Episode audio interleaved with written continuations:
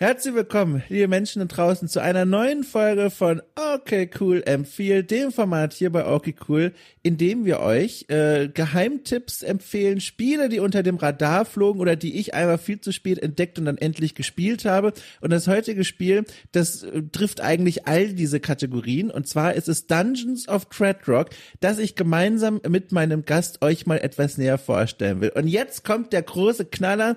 Es ist nicht einfach irgendein Gast, sondern es ist tatsächlich der Mann, der dieses Spiel entwickelt hat, nämlich Christoph Minnermeier. Hallo Christoph. Hallo Dom. Ich freue mich doll, dass du den Weg hierher äh, genommen hast. Wir haben uns in der Vergangenheit ja schon mal gehört, dass äh, Hardcore, äh, wie sagt man denn, Zuhörerinnen und Zuhörer, die meinen Opus verfolgen, die könnten deine Stimme schon erkennen, weil ich habe dich für Wasted schon mal äh, interviewt, damals in meinem Format Random. Das ist aber schon eine ganze Weile her, wenn du dich noch erinnern kannst. Ich erinnere mich schon noch, ja, das war ja auch eine meiner Kernkompetenzen. Ja. Harry der Fensterputzer. Ja, genau. Ein, ein erotisches Spielchen aus der grauen Spielvorzeit. Da hast du mir, da, hilf mir mal auf die Sprünge. Ich glaube, du hast es ja damals gespielt und dann habe ich dich mit Sprachnachrichten interviewt ähm, über allgemein auch Sexspiele aus den 80ern. Da hattest du so eine gewisse Expertise.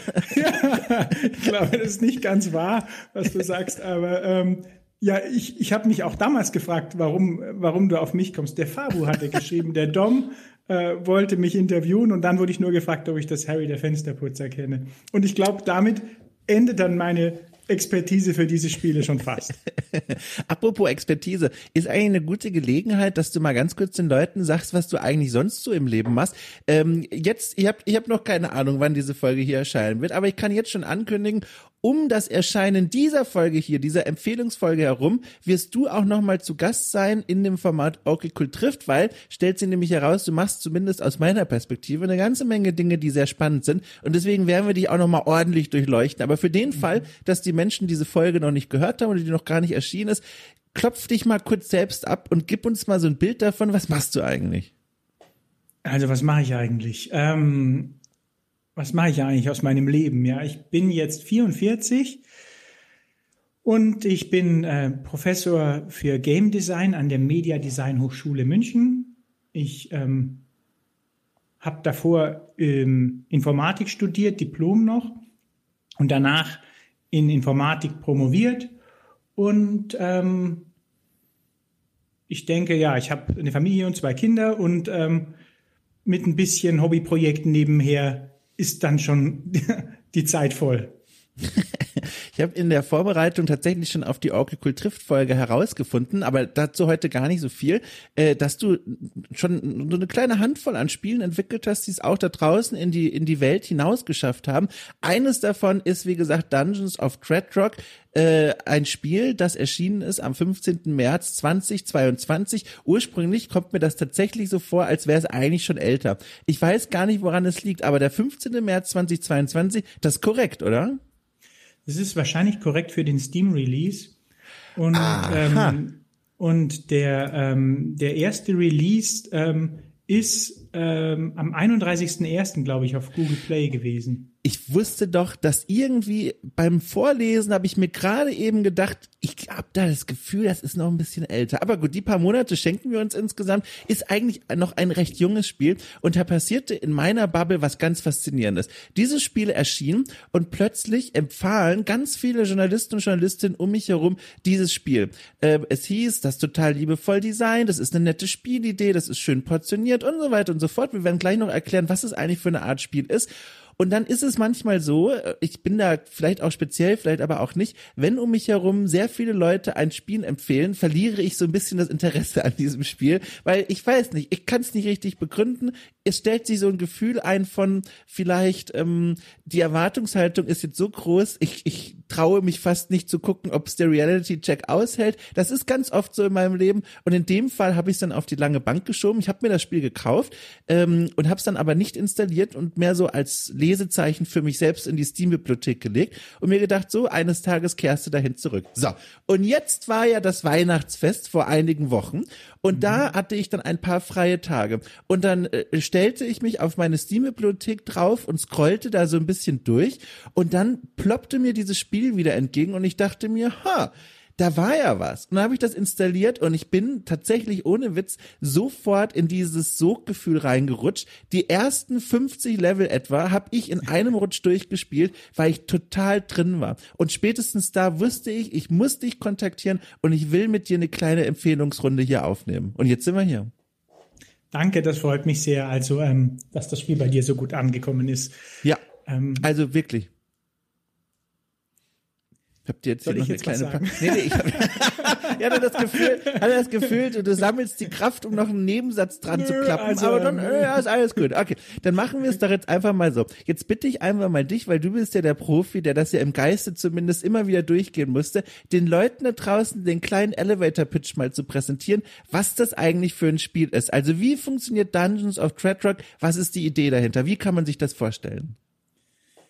Oh, jetzt der Elevator Pitch ohne ja, Vorbereitung. Ja, der äh, wie kann man sich das vorstellen? Ja. Also ähm, ja, das Spiel hat so viele verschiedene Facetten und passt in so viele verschiedene Schubladen. Äh, für mich selbst würde ich es pitchen als äh, das ist ein Spiel, äh, das die Zeit des Spielers mehr schätzt als die Zeit des Entwicklers. ähm, und äh, das machen ziemlich wenig Spiele mein, für mein Empfinden äh, und deswegen komme ich kaum zum Spielen. Aber ähm, ein bisschen mehr in die Tiefe oder von, von oben drauf geguckt kann man sagen, ist es ein äh, Echtzeitspiel, es ist grid-based, es ist top-down, es hat tolle Pixel-Art und es ist ein Puzzle-Adventure, ähm, angelehnt an die äh, Spiele wie damals äh, Dungeon Master oder Eye of the Beholder oder äh, falls deine Hörer zu jung sind, was ich ja kaum glaube, äh, dann kennen sie vielleicht äh, Legend of Grimrock, was äh, mhm. das bedeutendste Remake war vor auch so circa zehn Jahren, denke ich. Ja, genau. Du hast schon wundervoll umschrieben. Ich äh, füge noch ein, zwei Informationen dazu, die es für mich auch nochmal ganz besonders machen. Äh, du hast schon gesagt, es ist ein Puzzle-Adventure. Wenn man es mir so verkaufen würde, ich glaube, ich hätte sofort ignoriert, weil Puzzlespiele für mich immer so ein, so ein Ding sind, wo ich mir denke, weiß nicht, ob ich da jetzt Lust drauf habe, da von dem Spiel das Feedback zu bekommen, dass ich nicht so klug bin. Aber du hast ja eine fantastische Rahmung dir ausgesucht und das hast du eben schon angerissen. Ich will es aber unbedingt noch mal ein bisschen plattwalzen, weil ich das so toll finde. Es geht im Grunde darum, es wird auch eine kleine Geschichte erzählt, dass man als kleines äh, äh, Figürlein äh, hinuntersteigen muss, einen Dungeon. Und dieser Dungeon ist unterteilt in insgesamt 100 kleine Level. Und diese 100 kleinen Level, die sind von dir auch von Hand gemacht, da ist nichts zufällig generiert oder so. Ähm, und da steigt man man nach und nach hinunter und muss in jedem dieser Dungeon ein Rätsel lösen. Und diese Rätsel, da kommen wir später auch nochmal drauf, das sind äh, oft so kleine Kopfnüsschen, die aber äh, für mich zumindest sehr gut lösbar durchgängig waren, was ich sehr angenehm fand. Also es ist ein Spiel, das finde ich einen sehr gelungenen Schwierigkeitsgrad für sich gefunden hat. Man ist so, oder ich muss ja von mir aus sprechen, ich fühlte mich immer wieder gefordert, aber nicht so, dass ich mir dachte, oh, okay, ich bin einfach zu dumm, ab jetzt geht's nicht mehr weiter. Und und das waren, das waren so die Eigenschaften, die mich da völlig beigehalten haben. Ich bin ja auch ganz großer Fan von Dungeon Crawlern und allen Spielen, die so diese klassischen äh, äh, äh, äh, ähm, Sword and, and ähm, Sorcery Fantasien bedienen und das spielt ja da auch so ein bisschen rein. Das fand ich alles ganz toll. Wir werden jetzt nochmal zu diesen Details kommen und ich habe auch noch eine kleine Überraschung für dich vorbereitet. Überraschung in den größten Anführungszeichen, die man sich vorstellen kann. Dazu aber mehr zum Ende unseres Gesprächs dann hin. Vorher erstmal äh, eine Frage Frage in deine Richtung. Kannst du uns verraten, dieses Spiel, wie lange du eigentlich daran gearbeitet hast. Weil ich glaube, gerade bei so Pixel-Art-Spielen gibt es ja auch viele Vorurteile, dass Leute draufschauen und sich denken, naja, also viel Zeit kann da nicht reingeflossen sein. Kannst du uns mal erhellen, wie viel Arbeit steckt da wirklich drin? Ich würde davor dich noch gern was. Ja, sehr fragen. gerne. Und zwar hast du gemeint, äh, Puzzlespiele, die magst du ja eigentlich nicht so gerne. Ja. Und ich weiß nicht genau, ob du auf dem Schirm hast, Zählst du da auch Point-and-Click-Adventures mit rein? Point-and-Click-Adventures sind was anderes. Also die zähle ich nicht mit rein, weil das sind natürlich auch Puzzle-Adventures, klar, aber da gibt es ja immer noch diese narrative Rahmung. Es werden Geschichten erzählt, man bewegt sich durch tolle Welten im Idealfall. Ich glaube, ich habe schon alles gehört, was ich möchte, weil das ist ja eigentlich der Unterschied. Viele Puzzle-Spiele genau. tun das nicht. Ja. Aber das ist der entscheidende Unterschied, ja. äh, ob man, ob man dem Ganzen äh, was Lebendiges gibt oder ob es da nur darum geht, äh, quasi Vierecke irgendwie zu verschieben, bis die Vierecke gleicher Farbe nebeneinander sind zum Beispiel. Ja, also ähm, ganz genau. Da wollte ich einhaken und, äh, und klären man, quasi. Man kann es man kann's vielleicht so noch umschreiben als äh, das das Spiel oder das Puzzle Adventure ist so ein bisschen das äh, das die trockene Scheibe Brot und dein Spiel und diese Dungeon Klammerung, wie das inszeniert wird, ist so ein bisschen der Nutella Aufstrich, der das ganze Ganze viel leckerer für mich macht. Ja, und äh, passt sehr gut, gutes Bild. Äh, Monument ja. Valley mochtest du wahrscheinlich auch, oder? Ja, toll. Also auch wieder Puzzlespiel, aber wunderschön anzugucken. Mein Gott, da habe ich mich gefreut immer. Ähm, so, und jetzt hattest du gefragt, wie lange das Spiel eigentlich Genau. Wie viel war, Arbeit ähm, da eigentlich drinsteckt? Also ähm, es ist schwer zu sagen, wie viele Stunden es tatsächlich waren, ähm, weil ich immer nur an der Freizeit dran arbeite, mhm. aber ich bin schon ein ziemlicher Workaholic. Das heißt also, ähm, das bedeutet für mich manchmal eben dann auch doch deutlich mehr als eine Stunde am Tag. Mhm, und mhm. ähm, aber das variiert sehr stark abhängig von den Rahmenbedingungen, äh, wie die Kinder betreut sind und ja. ähm, ob sie krank sind etc. Ähm, und insgesamt habe ich aber ähm, so knapp drei, äh, knapp zwei Jahre dran entwickelt. Mhm. Ähm, und vermutlich wäre ohne Covid das Spiel auch nie entstanden.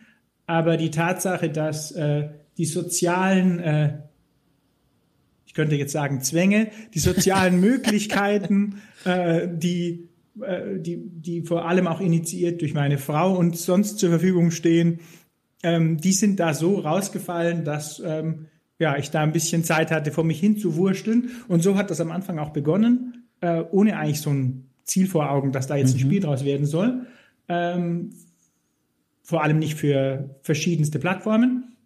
Und, ähm, und dann äh, habe ich da, wie gesagt, zwei Jahre dran entwickelt, wenn man äh, alle Releases mit reinzählt, sonst eineinhalb. Es war, glaube ich, so vom Sommer, dann eineinhalb Jahre bis zu dem Januar letztes Jahr. Was war denn eigentlich zuerst da? Das Bedürfnis, so ein Puzzlespielchen zu machen oder die Lust darauf, so ein, so ein Dungeon-Spiel zu machen oder über, mit dem Look zu experimentieren? Also mit was hast du angefangen? Ich hatte mir eigentlich geschworen, in der Freizeit keine Spiele mehr zu machen, bevor ich angefangen habe.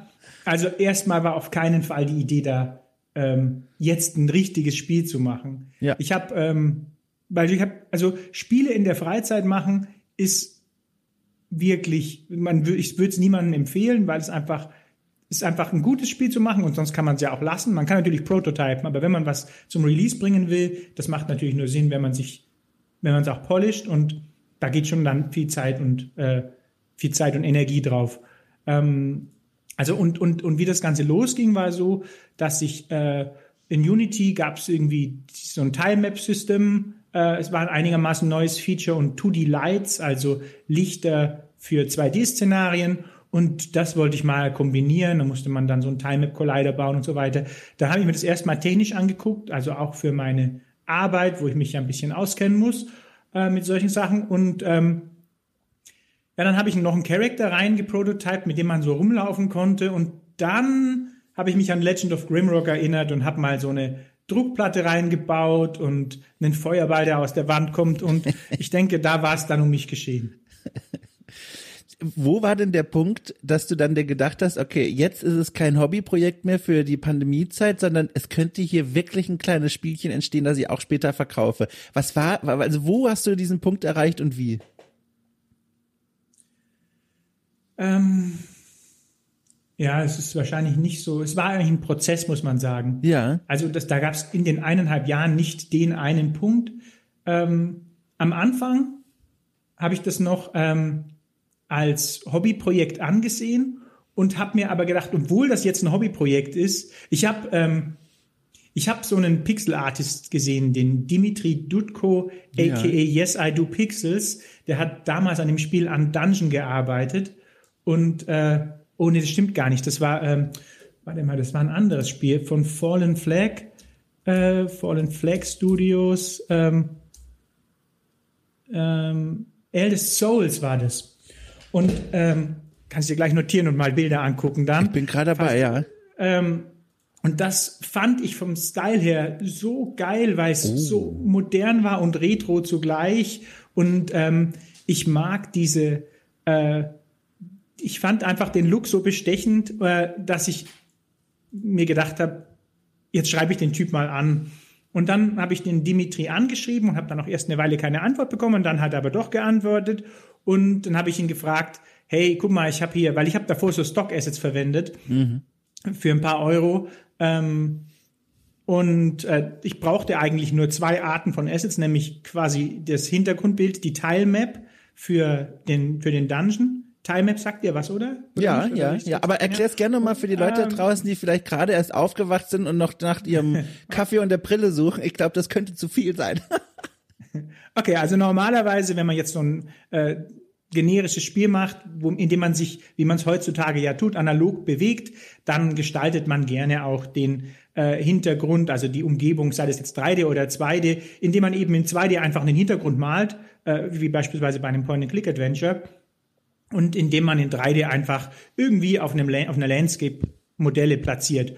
Und ähm, bei einer Teilmap, also bei einer Kachelmap, hat man einzelne Kacheln, dann gibt's eine Wandkachel und eine Bodenkachel und eine Wasserkachel und äh, hat eben auch einen Grid eingeteilten Hintergrund und dann paintet man das so. Und das ist äh, eine Methode, wo man dann nur ein großes, eine große Textur braucht, auf dem äh, diese Teils drauf sind. Natürlich braucht man nicht nur ein Wandteil, sondern es muss an Ecken sich anpassen können und so weiter. Und dann kann man damit aber sehr viele Levels erzeugen. Und äh, mhm. so eine Map hatte ich äh, von Unity sogar integriert am Anfang äh, in dem TimeMap 2D Package und äh, dann habe ich mir gedacht, die könnte doch, die könnte man doch ersetzen und man habe ich den Dimitri mal angefragt, ob der mir eine neue painten würde. Und das war gar nicht so teuer. Und ähm, dann habe ich mir gedacht, naja, andere Leute äh, gehen Fallschirmspringen als Hobby oder sowas in der Art äh, und ich bin wirklich immer nur vor dem Computer, dann kann ich mir das ja auch für mein Hobbyprojekt jetzt gönnen, ja. Mhm. Und das habe ich dann gemacht und ähm, so bin ich dann so langsam da reingekommen, habe ich gesagt, ja, jetzt könntest du mir noch hier noch ein Bild malen und hier. Und ähm, dann hat es aber noch mal wirklich noch sehr lang gedauert, bis ich mich entschieden habe, die Characters zu ersetzen, weil äh, die sind sehr aufwendig und ähm, das war dann ein höherer Betrag, so äh, ich glaube, 5000 Euro für alle Characters habe ich bezahlt. Mhm. Und das, das war wahrscheinlich der Punkt, wo ich gesagt habe, okay, wenn ich das Spiel, was ich jetzt eineinhalb Jahre gemacht habe, aber es, da war mir dann auch schon klar, dass ich das Geld zurückkriege. Ja. Echt, war dir das klar? Das ist ja spannend. Also vielleicht war mir das erstens klar, weil ich Optimist bin. Ach so, okay. ähm, aber zweitens, ja, doch, ich denke, man kann sagen, also, naja, genau, also ich, ich kann quasi nicht auf der Metaebene jetzt beurteilen, ob meine Klarheit begründet war dabei, aber ich habe das so empfunden. Lag es daran, dass du das Gefühl hattest, okay, du hast hier gerade ein Spiel in der Hand, das trifft seine Zielgruppe, hat eine Nische und vielleicht auch darauf aufbauen. Kannst du es denn verraten? War es denn jetzt für dich aktuell Stand ein kommerzieller Erfolg? Das ist ja auf vielen Plattformen mittlerweile erschienen. Kostet jetzt auf Steam, habe ich es vor mir, 5,49 Euro. Ist ja also wirklich ja super niedrigpreisig. Da würde es mich sehr interessieren, wenn du es wie gesagt erzählen kannst, ob sich denn für dich auch kommerziell wirklich gelohnt hat. Das hat sich auf jeden Fall gelohnt. Das hat ähm, auf der Switch hat es in den ersten Tagen, ähm, ich sagt es ganz offen, ja, ähm, ja. ich sag das auch, äh, hat am, in den ersten Tagen 5000 Euro am Tag eingenommen. Wow. Und ähm, das ging dann aber auch nach einer Woche zurück, stark zurück. Ja. Äh, das liegt also daran, wie sehr man auf der Plattform präsent ist und da werden dann eben wöchentlich die neuen Titel präsentiert. Und ähm, dann ähm, hat es in Sales aber immer noch ganz gut verkauft. Ja, ja. Und ähm, bei Steam war es eigentlich äh, am wenigsten präsent, aber auch da sind jetzt 5000, glaube ich, Einheiten verkauft und wow. es gibt noch Wishlists und man kann die dann, allerdings nicht zu den 5 Euro, sondern immer meistens im Sale, ja. Ja, ja. Ähm, und Genau, also ähm, und dann hat es ja den Google Indie Games Festival Europa gewonnen, wie du ja. vielleicht weißt. Ja. Und äh, das hat es dann nochmal krass gepusht. Das waren davor 100.000 Downloads auf äh, Google Play. Wahnsinn. Und gestern wurde die Million überschritten. Unglaublich. Und ähm, das heißt, genau, also äh, das ist für mich äh, ein voller Erfolg und ein toller Erfolg. Und ich glaube auch nicht, dass das jetzt äh, sich so schnell, dass es so schnell enden wird. Ich bin ja Ähm, ich weiß nicht, ob du das mitbekommen hast. Ich, ich habe ja jetzt schon angefangen, ein Sequel zu machen. Nee, das wusste ich nicht. Okay, das schreibe ich mir mal direkt auf. Da werden wir am Ende der Folge nochmal drüber sprechen, weil das passt ja fantastisch. Sehr gut. Hast du dir übrigens hier gerade im Hintergrund den kleinen Rotwein aufgeschraubt? Passend zum äh, kleinen Triumph, den du gerade äh, skizziert hast? nee, schön wär's, ja. Also ich bin zwar in München, aber äh, ja. auch da trinken wir vor zwölf noch keinen Rotwein. Okay, sehr gut. Äh, okay, super spannend. Also das freut mich ja für dich. Also Gratulation. Ich bin einer der Personen, die das Ding auf Steam gekauft haben. Sehr schön. Und ich bereue es, wie gesagt, überhaupt nicht. Jetzt lass uns mal ein bisschen näher an dieses Spiel heranrücken. Ähm, Oh, vielleicht noch eine kurze Sache, äh, nur ein Gedanke von mir, den ich noch kurz loswerden will. Ähm, man, wenn man auf Steam schaut, dann sieht man, das sind jetzt aktuell zum Zeitpunkt des Gesprächs hier 195 Steam Reviews. Und wenn man dann, glaube ich, von außen drauf schaut, als Journalist, als Journalistin, ist man, glaube ich, dazu verleitet, dann zu sagen, oh, das hat ja kaum jemand gekauft, wenn es so wenige Reviews sind. Aber deine Geschichte ist ja jetzt nochmal ein schönes Beispiel dafür, dass es diese, diese Übersetzungsrate von Menschen, die ein Spiel kaufen und Menschen, die es dann auch wirklich kommentieren und bewerten und einen Text dazu schreiben, eher gering ist, ne? Ich weiß es nicht. Auf Steam waren es ja, wie gesagt, auch, glaube ich, nur circa 5000. Ja. Ähm, also 5000 und davon haben es, wie, wie, du sagst, 200 kommentiert. Äh, auf, auf Google Play ist es sogar so, dass es eine Million Downloads hat mit 15.000 Rezensionen. Ja, äh, okay. Bestimmt kannst du uns da kurz zusammenfassen, wie die Quoten sich da unterscheiden. Ja, ich rechne das die nächsten Monate aus und werde dann irgendwann mit einem Ergebnis wieder ankommen. Also Mathematik, äh, ganz schlechtes Thema hier. Also. okay, also ähm, ich denke, bei äh, Google Play sind es 1,5 Prozent äh, versus äh, 4 Prozent bei Steam. Also ja, gar nicht stark. so stark unterschiedlich, ja. äh, wo, wobei man bei Steam ja wie gesagt vorher auf jeden Fall bezahlt. Bei Google Play werden auch ein paar Leute dabei sein, die haben es runtergeladen und vergessen, denke ich. Ja. Oder zumindest nicht so den Einsatz gebracht beim Spiel. Also wirklich sehr interessant. Okay, aber jetzt von hier mal zu dem Spiel selbst. Äh, ich würde dich mal gerne was bitten und zwar folgendes. Kannst du mal so eine Art Beispiel Puzzle den Leuten da draußen skizzieren, wie man sich dieses Spiel vorstellen muss. Ich weiß, das ist wahrscheinlich die schwierigste Aufgabe, die du heute den ganzen Tag bekommen wirst, weil das ist ja ein sehr visuelles Spiel. Man guckt, wie gesagt, von oben in diesen Mini-Dungeon dann rein und versteht dann relativ schnell, okay, hier sind Fußplatten, auf die man treten muss, dort wird eine Falle an der Wand dann ausgelöst und hier könnte ich mich so durchbewegen. Aber kannst du es trotzdem mal versuchen, damit die Leute ein Gefühl dafür bekommen, was für eine Art Puzzle und Rätsel man hier eigentlich vor sich hat? Ja, sehr gern. Ähm, ich, ich, ist gar keine schwierige Aufgabe. Das Schwierige wird jetzt eine Auswahl zu treffen äh, aus dem Stehgreif. Eine Auswahl, äh, wo man auch sagt, okay, das ist jetzt kein zu großer Spoiler. Ähm, also ähm, ich, ich mache es schnell und mache dafür vielleicht ein paar Beispiele. Ja, es gerne. kann sein, dass man einen Gang hat. Am Ende des Ganges steht ein Dunkelelf und äh, schießt mit einem Bogen, äh, sobald man sich blicken lässt und man muss eben dann äh, schnell in den Gang, dann in eine Nische und dann ähm, in die nächste Nische. Äh, und dann muss man eine Tür aufhauen, indem man immer nur kurz sich im Gang blicken lässt. Und dann kann man wohin gehen, wo man den Dunkelelfen dazu bringt, in den Teleport zu schießen, so dass der sein eigener Pfeil ihn selbst trifft. Ähm, das ist vielleicht jetzt auch, ähm, vielleicht belasse ich es dann nochmal bei dem Beispiel und, und gehe noch auf einen anderen interessanten Aspekt ein. Nämlich, ähm, ich habe ja vorhin erzählt, wann ich dieses Spiel gemacht habe und äh, dass ich diesen, diesen Fall, dass ich so eine Falle äh, mit, mit einem Feuerball und einer Druckplatte aus äh, Eye of the Beholder oder was auch immer äh, mhm. am Anfang gebaut habe. Und das Spiel hatte vielleicht aber schon als Funke seine Geburt ähm, vor zehn Jahren, als ich äh, Legend of Grimrock gespielt habe, was ich wirklich total geliebt habe. Ja. Äh, ich habe auch Teil 1 und 2 durchgespielt. Und ähm, da hatte ich so einen Moment, ich hatte ja davor 20 Jahre lang keine Dungeon Crawler in diesem Stil mehr gespielt, so wahrscheinlich wie die meisten Leute, die Legend of Grimrock gespielt haben.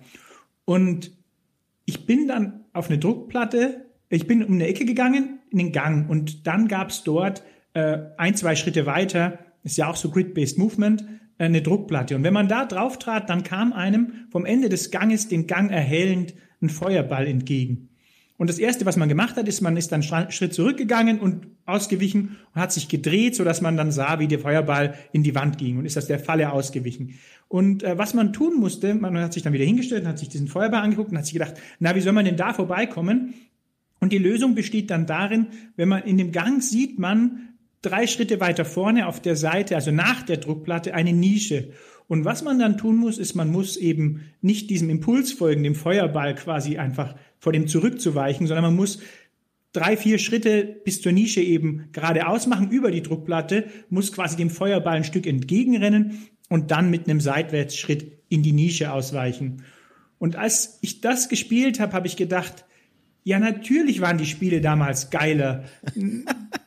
Na, also äh, seit wir dieses analoge Movement haben, ja, ähm, seit, sagen wir mal, Ultima Underworld und Co., was ein tolles Spiel war, ähm, haben Rätsel dann angefangen, wo man sich dann fragen muss, ja, reicht es jetzt von hier nach da zu laufen oder nicht, ja, und äh, kann ich vielleicht da irgendwie durchglitschen oder nicht und ähm, dieses diskrete Movement, wie man das mhm. wahrscheinlich nennen würde, im Gegensatz zu analog, nicht im Gegensatz zu öffentlich, ähm, das äh, hat ein Potenzial, glaube ich, äh, um gute Mechaniken zu konstruieren. Und äh, das Beispiel, was ich jetzt gemacht habe äh, mit dem Pfeil und Bogen oder mit dem Bogenschützen, das ist eigentlich äh, das gleiche wie aus dem entnommen. Ich habe ja. natürlich noch viel weiter davon profitiert, von all diesen Spielen äh, quasi Inspiration mitzunehmen. Und was auch ganz entscheidend ist, als das Spiel entstand, wusste ich schon, dieses Set an Mechaniken, das ich mir, das ich mir da entlehnt habe, das hat ein Potenzial, unglaublich viele Rätsel zu erschaffen. Ja, Genau, das wäre nämlich auch meine nächste Frage. Also im Laufe dieser 100 Level eskalieren diese, diese Dungeons immer weiter. Es bleibt aber immer in so einem schönen, überschaubaren Rahmen. Es werden neue Elemente eingeführt, also auch solche ganz kuriosen Dinge, wie ich fand, so irgendwelche Goblins, die im Level sind und die vor einem weglaufen, wenn sie mal einen Angriff verfehlt haben. Und dann muss man sie indirekt quasi zu bestimmten Orten steuern, damit sie dann sich irgendwo hinstellen oder irgendwas blockieren. Es gibt Baumwesen, die, die rutschen in eine Richtung, in die man sie schlägt, wenn man ihren Angriff vorher ausgewichen ist und dann ergeben sich daraus geradezu Schieberätsel und so weiter und so fort. Und trotzdem neuen Elemente bleibt es immer irgendwie übersichtlich. Und ich fragte mich die ganze Zeit beim Spielen, wie hast du eigentlich dir diese Rätsel ausgedacht? Also wie sah dieser kreative Prozess aus, sich diese Puzzles zu überlegen? War das was klar berechnendes, wo du wusstest, okay, alle fünf Level eine neue Mechanik, keine Ahnung? Oder war das kreativer Wahnsinn? Nachts um vier sitzt du vor dem leeren Doc-Dokument und dir fällt eine Idee zu Level 67 ein. Wie sah dieser Prozess aus? Also, ähm, Erstmal danke, du hast das ganz toll zusammengefasst, viel besser als ich mit den Rätseln, ja, was es da alles für Wesen gibt und so weiter. Und äh, wie sah der Prozess aus? Also teilweise habe ich, ähm, ich habe ja gesagt, ich habe Assets benutzt, Stock Assets, wo es dann halt viele Gegner gab. Mhm. Und ähm, ich bin, äh, ich, ich werde ganz krass inspiriert durch Art. Also durch, ich habe dann so ein Asset und sehe, oh, da, gibt's einen Baum. Äh, dann muss, äh, dann, dann ist es ja so, wenn man sich denkt, okay, ich hätte gern den Baum als Gegner, dann ist es kein weiter Weg mehr, dass man sagt, natürlich latscht ein Baum nicht einfach so rum wie ein Goblin, sondern der ist ja von Natur aus statisch und bleibt erstmal dort mhm. und der bewegt sich dann vielleicht nur, wenn man ihn haut. Und wenn man dann äh, diese Bäume, von denen du gerade gesprochen hast, das sind ja nichts anderes als Sokoban-Boxen. Ja. Jetzt also, muss ich mal, du hast die Stille richtig gedeutet. Ich muss mal kurz nachschauen, was das eigentlich ist. Moment mal, Sokoban-Boxen Ah, Moment mal, so heißt das. Kannst du mal kurz den Leuten erklären, was das ist, während ich mir das hier durchlese? Also Sokoban ist ein Spiel, bei dem man, und wahrscheinlich muss ich es den anderen nicht erklären, Dom, weil alle anderen kennen das. und vielleicht auch unter dem Namen. Ja. Die sind ja auch noch älter als du, deine Hörer. Ja. Aber, äh, ähm, und zwar, ja, da schiebt man eben Kisten äh, durch ein Level und oh ähm, hat verschiedene äh, also jetzt denkst du, der hat ja alles nur geklaut. Ne?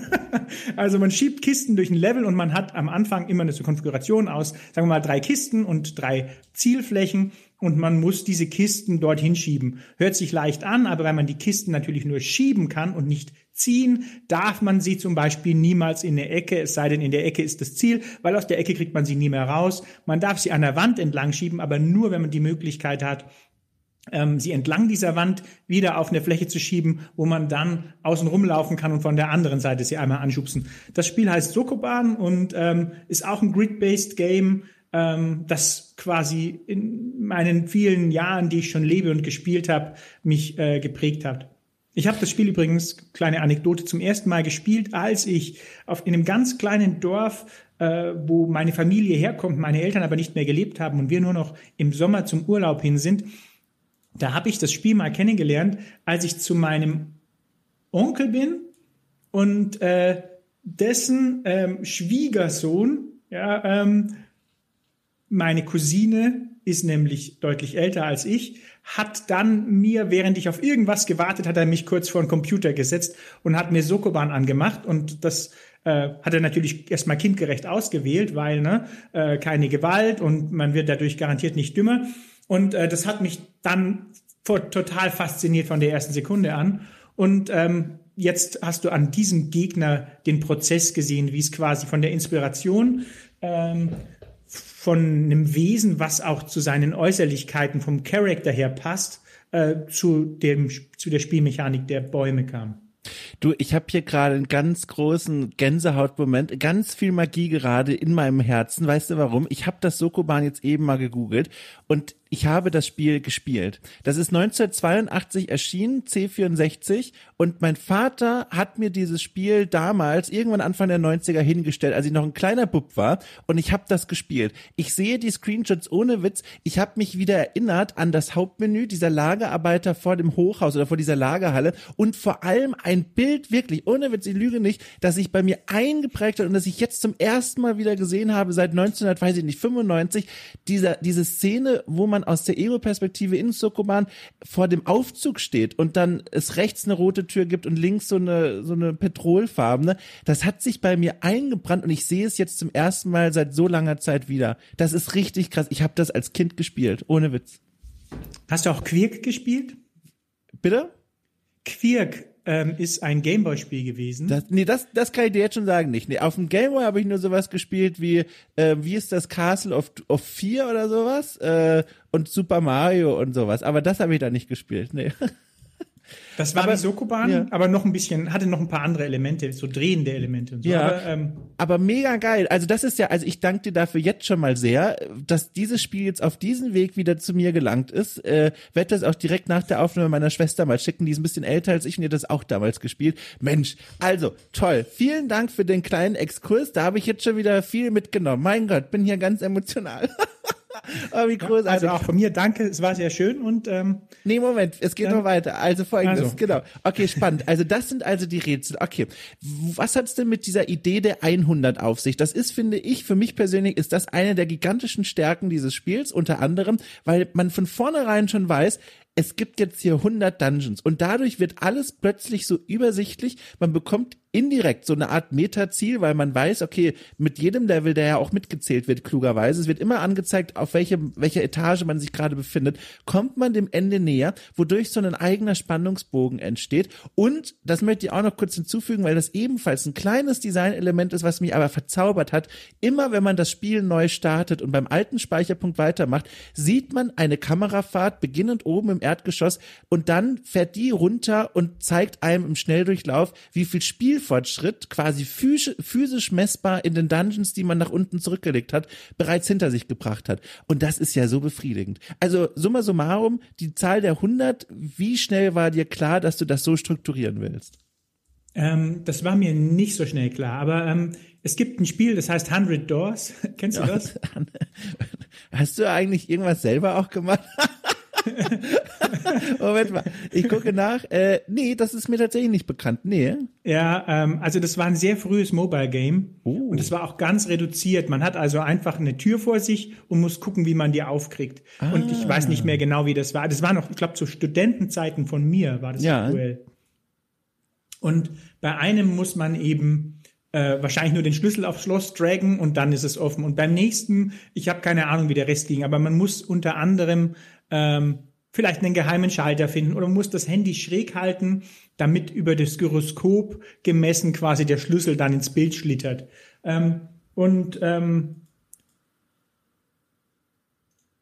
ich glaube, ähm, das, das habe ich jetzt nur so quasi als, als Side-Fact genannt, ja. weil, ähm, weil das Spiel eben doch von, es geht von Sokoban über 100 Doors, über auch ich würde auch sagen, Inside oder alle Puzzle-Plattformen wie Another World, Limbo waren für mich eine große Inspiration. Aber zur 100 muss ich sagen, bin auch ganz froh, dass du danach fragst und dass du gesagt hast, also erstens, du hast gesagt, man weiß schon von Anfang an, dass es 100 Level gibt. Weiß man eigentlich gar nicht unbedingt, oder? Woher wusstest du das? Du, da muss ich jetzt selber kurz nachdenken. Steht das womöglich? Ah ja, es steht in der Steam-Beschreibung. Hm, Daher wusste ich das. Ah, okay. Ja, es genau. ist nämlich auch so, dass einem sehr früh, und zwar im fünften Level, befreit man ja jemanden aus ja, dem Gefängnis. Ja. Und diese Person sagt einem dann, uh, his crypt lies 100 levels deep in Dreadrock Mountain. Ah ja. Und uh, behind uh, a, a, lake, underground lake that only the dead can cross. Und das Witzige ist am Anfang, wenn man dieses kleine Spiel spielt, dann denkt man sich vielleicht, das ist alles nur Gelaber, aber ja. dann ist es ja, also das heißt, aber ich hatte gedacht, vielleicht weißt du es ja von dort oder glaubtest es zu wissen. Nee, ich habe es in der ähm, Steam-Beschreibung gelesen, ja. Und, und das Tollste, was du gesagt hast, war, man, man weiß, wie lange es geht. Und das ist mir tatsächlich sehr wichtig. Ich ja. fand das schon bei vielen Spielen, die ich gespielt habe, doof. Ja. Dass ich nicht wusste, wie lange geht's eigentlich noch. Und ähm, ich finde, der krasseste, am krassesten wird das offensichtlich, wenn man ein Spiel spielt im Vergleich zu, wenn man ein Buch liest.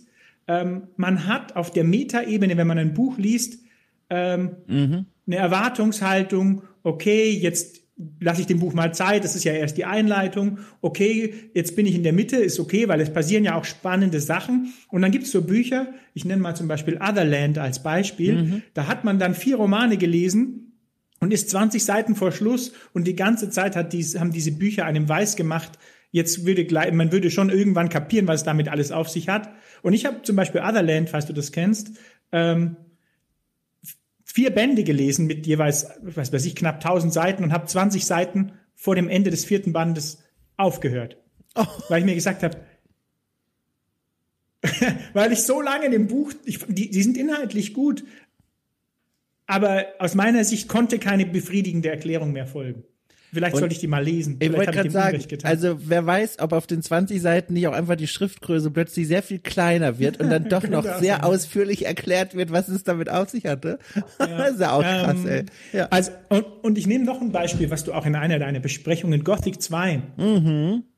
Ich habe Gothic 2 damals gespielt, ähm, wahrscheinlich so acht und, nee, 99 oder so. Äh, 1999 bis 2000 oder wann kam das raus? Schon um den Dreh, oder? Um den Dreh. Ich glaube ein bisschen später, aber wir sind in okay, dieser dann, Welt auf jeden Fall. Ja. Ich war mir gar nicht bewusst, dass ich so knapp nach Release gespielt hatte. Deswegen ja. habe ich gesagt, wann ich es ungefähr gespielt habe. Und ähm, ich fand das Spiel so gut, dass ich gegoogelt habe, wie viele Chapters es dort gibt, wie viele Kapitel. Und ich war so froh, dass es diese Kapitel gab, weil die Kapitel haben eine Orientierung mir gegeben, ja. dass ich wusste, okay, ich habe noch so und so viel zu erwarten. Und ähm, weil ich das bei vielen Spielen vermisst habe, ähm, habe ich das, äh, wollte ich das gerne haben, dass man irgendwie eine Orientierung hat. Deswegen habe ich auch 100 Doors gemeint, als Beispiel genannt, weil man da auch weiß, wie weit man ist. Und das Spiel Inside, was ich genannt habe, ich weiß nicht, ob es dir bewusst ist, aber du bist wahrscheinlich genauso großer Fan von Inside wie ich.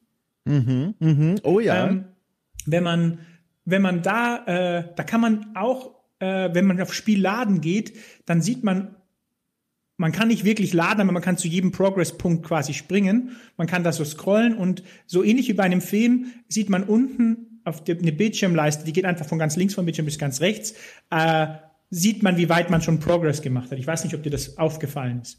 Aber man sieht da quasi auch genau, wie weit man ist und wie weit Ja, ja, ja, genau. Ach, das ist ja toll. Aber spannend mal diese Hintergrundgeschichte zu hören, was es mit dieser 100 auf sich hat. Und damit einhergehend auch noch ein Thema, was diese Puzzles, dieser zentrale Punkt des, des Spiels umgibt. Da habe ich ja auch schon gelobt. Ich fand die Schwierigkeit äh, gerade immer sehr angenehm. Es war immer so in dieser schönen Mitte aus gefordert sein und auch ein bisschen verzweifeln, aber nie zu sehr. Wie ist dir das denn gelungen? Also wie, also ich kann mir nur erklären, man macht da viel Playtesting mit unterschiedlichen Menschen, um ein Gefühl dafür zu bekommen, wie schwer das eigene Spiel eigentlich ist. Aber wie hast du es denn jetzt in Wirklichkeit gemacht? Also ähm, es gab zwar viele Tester, aber eher dem Umstand geschuldet, dass niemand so richtig getestet hat. Also nicht im Sinne von, ich habe jetzt jemandem gesagt, hier testet das mal alles durch, sondern ähm, das waren so Leute aus der Familie, aus dem Freundeskreis und ähm, ein paar wenige Leute haben sich das von vorne bis Ende durchgespielt. Mhm. Ähm, das heißt, zu den einzelnen Levels gab es gar nicht so viel Feedback. Ich glaube, ähm, eine, eine Designphilosophie hat mir ein bisschen geholfen. Und zwar habe ich eigentlich immer versucht, die Puzzle gar nicht in erster Linie schwer zu machen, sondern sie satisfying zu machen. Also ähm, ich glaube, das ist mal der Hauptunterschied.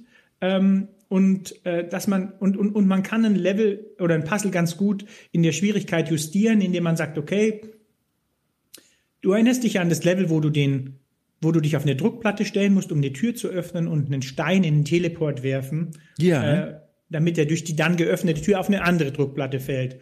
Ähm, bei dem Level habe ich mir zum Beispiel gedacht, das kann noch einen kleinen Twist vertragen.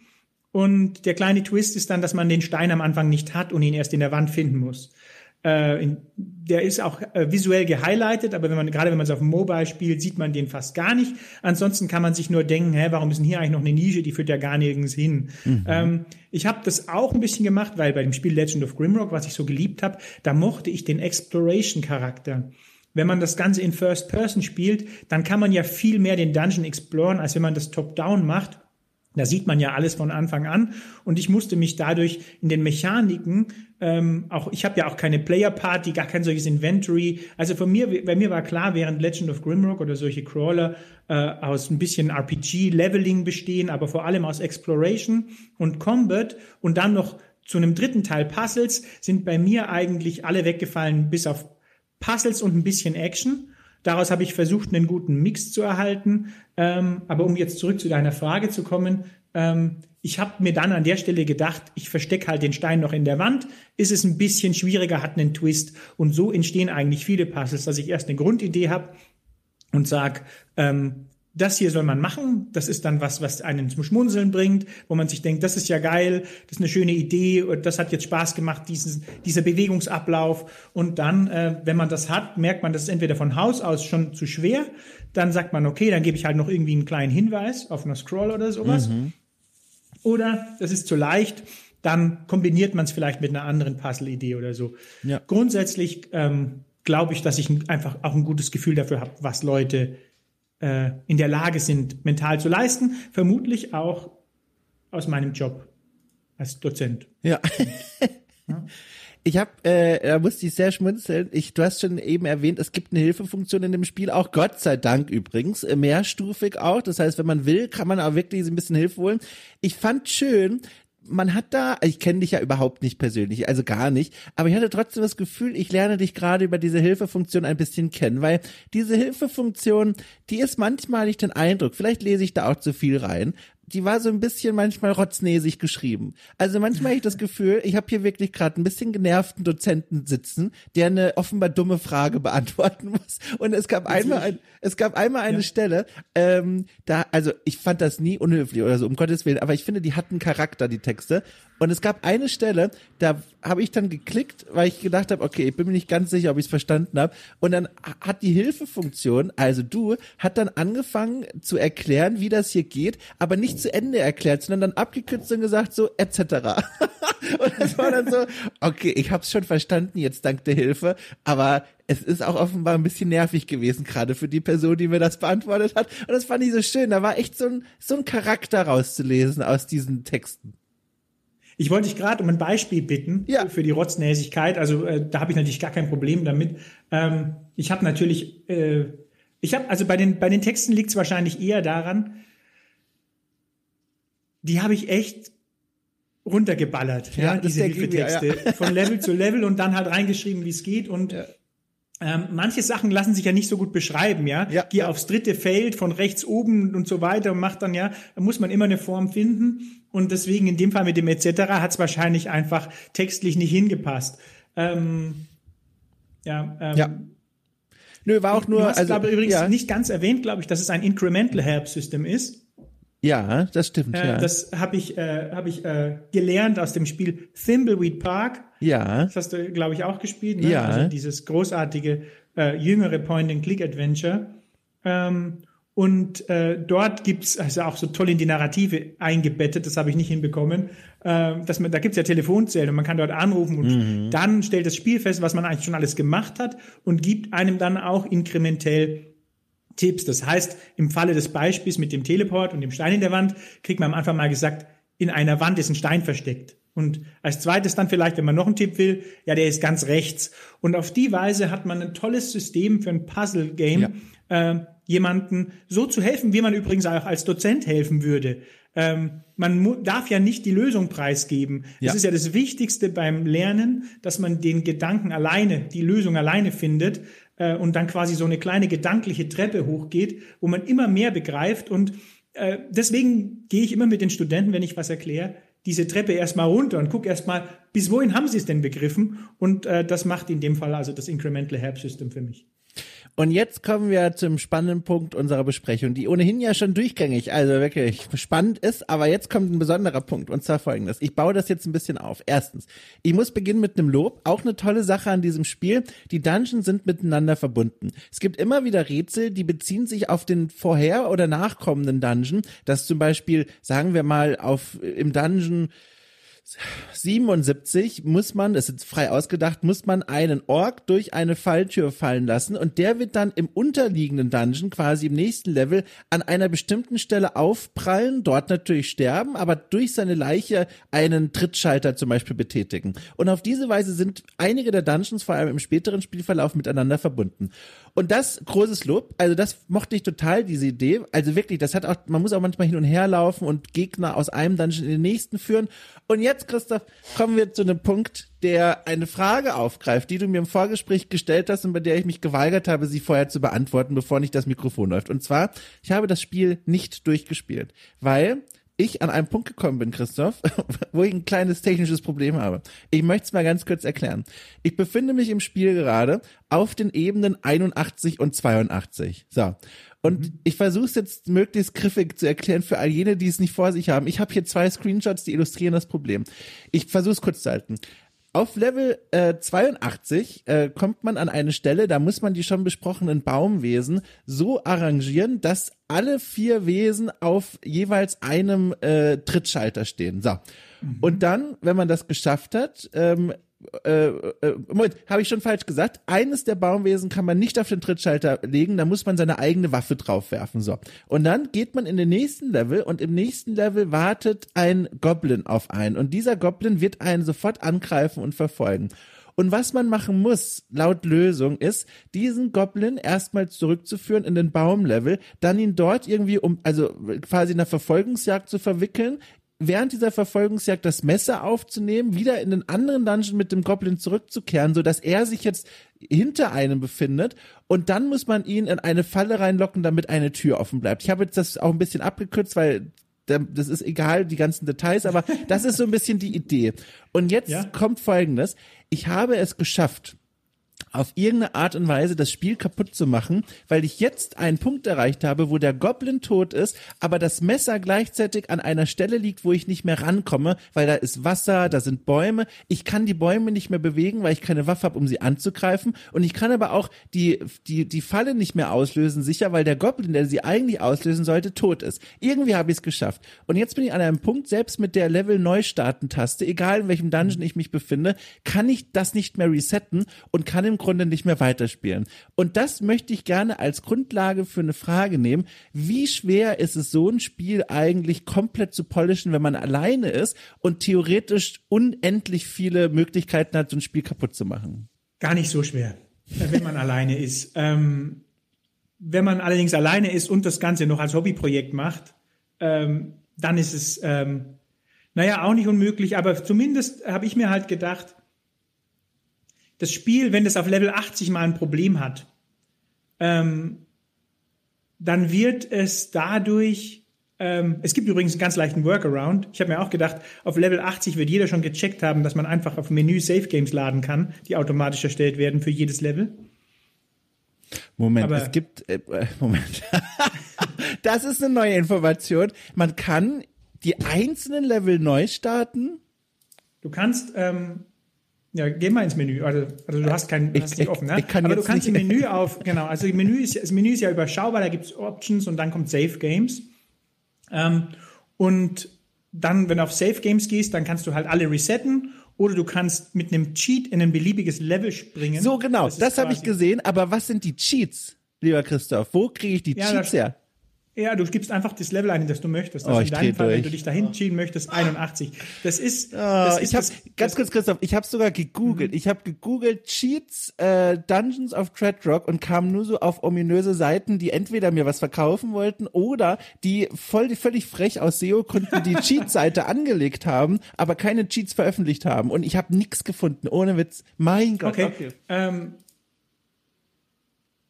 ähm, allerdings steht da Enter Level and Select Go to cheat unlock progress. Da steht nicht Enter Secret Code, ja, sondern du sollst einfach das Level angeben, Oh in das du springen Gott. möchtest.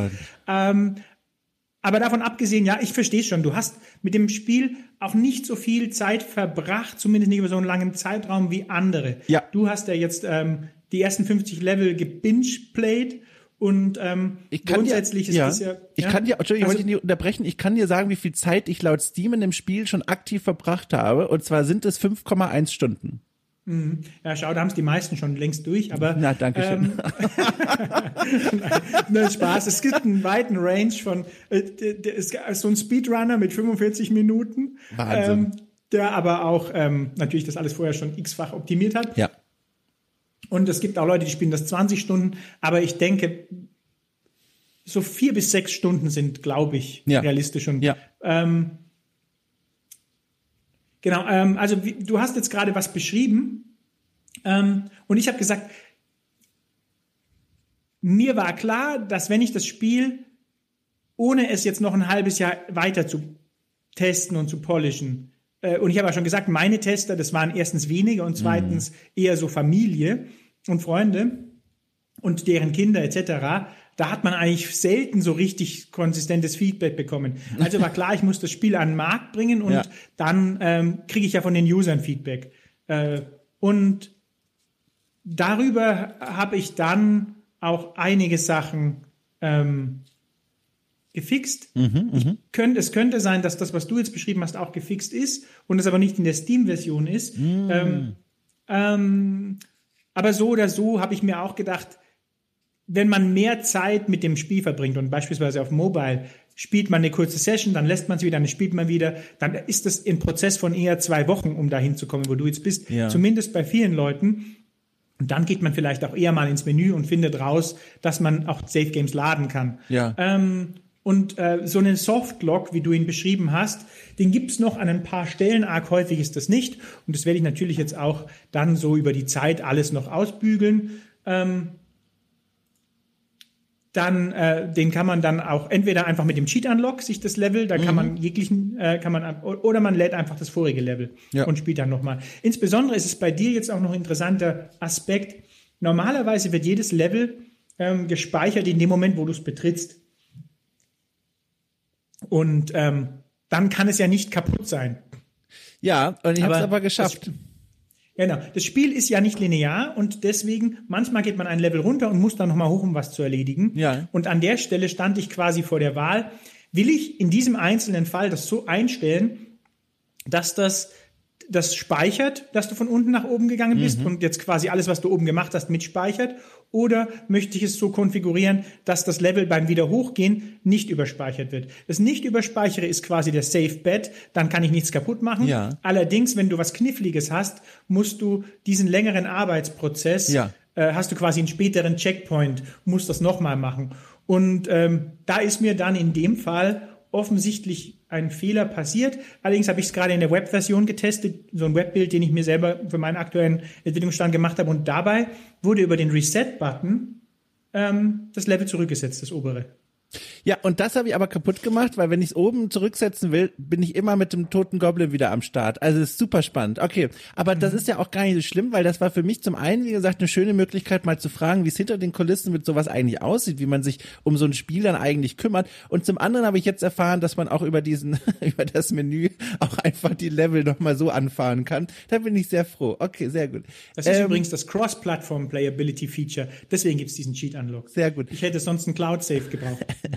An der Stelle, ich habe jetzt noch eine Frage, die bezieht sich aber auf Sequel. Deswegen an der Stelle mache ich mal ganz kurz einen ersten Strich drunter und will noch mal unterstreichen, äh, wie viel Spaß ich jetzt wirklich die ersten 81 bis 82 Level mit Dungeons of Dreadrock hatte. Wirklich, das ist so eine schöne Idee, das ist so ein schön portioniertes Spiel und ein Spiel, das wie gesagt auch einen richtig schönen Schwierigkeitsgrad für mich trifft.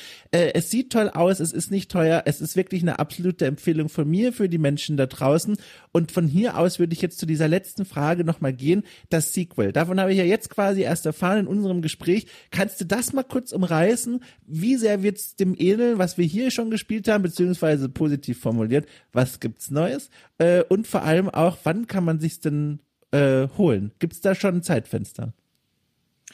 Also, ähm, ja, äh, das wird wahrscheinlich vom, von der Größe her ungefähr so groß wie das jetzt.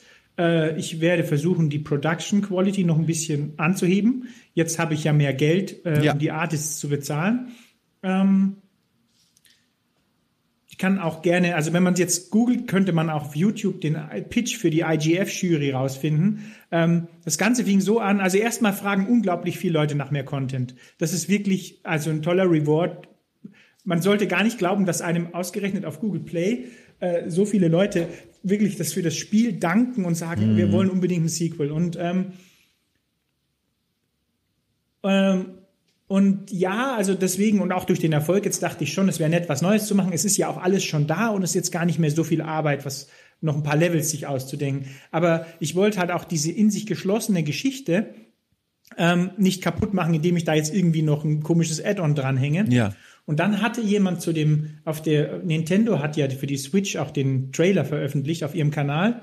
Und da hat jemand kommentiert, äh, da ging es dann drum, ja, wie soll denn, die sollen denn die den, den untoten König und so weiter umbringen?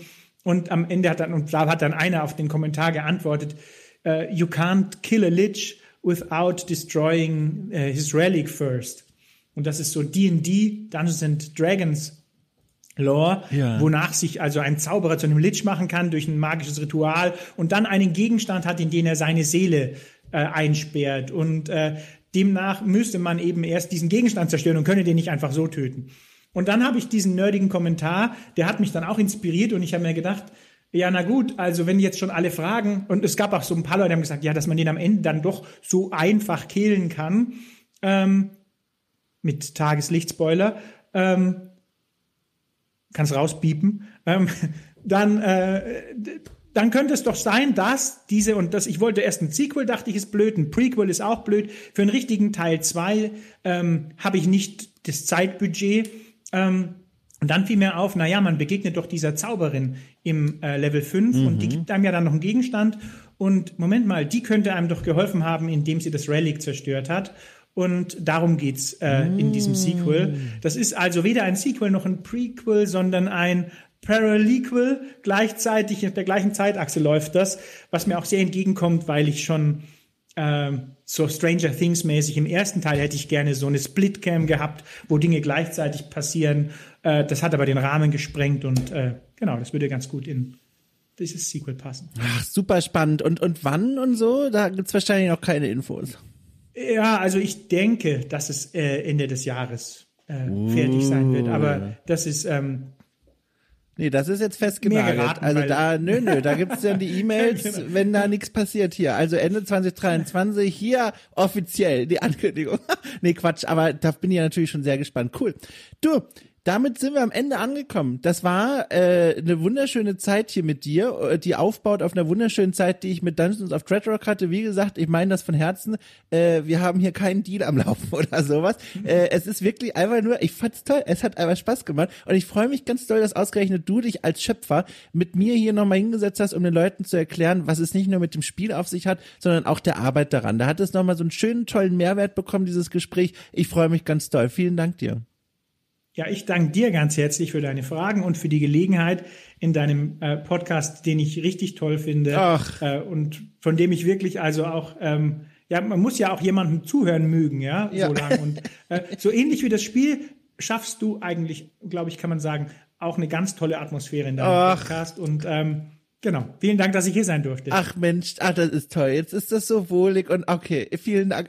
Ich freue mich toll. Wir hören uns ja schon wieder demnächst. Das ist ja das Großartige. Das heißt, äh, auch da werden wir beide dann nochmal eine Stunde lang beschämt äh, Komplimente austauschen. freue ich mich jetzt schon drauf. Okay, vielen Dank dir, vielen Dank den Leuten da draußen auch fürs Zuhören, fürs Unterstützen sowieso. Eure Unterstützung machen Formate wie diese überhaupt erst möglich. Das sollt ihr bitte niemals vergessen. Und damit wünsche ich euch allen eine großartige Zeit, womit ihr sie auch immer verbringen werdet. Wir hören uns bald wieder hier bei Okay Cool. Tschüss.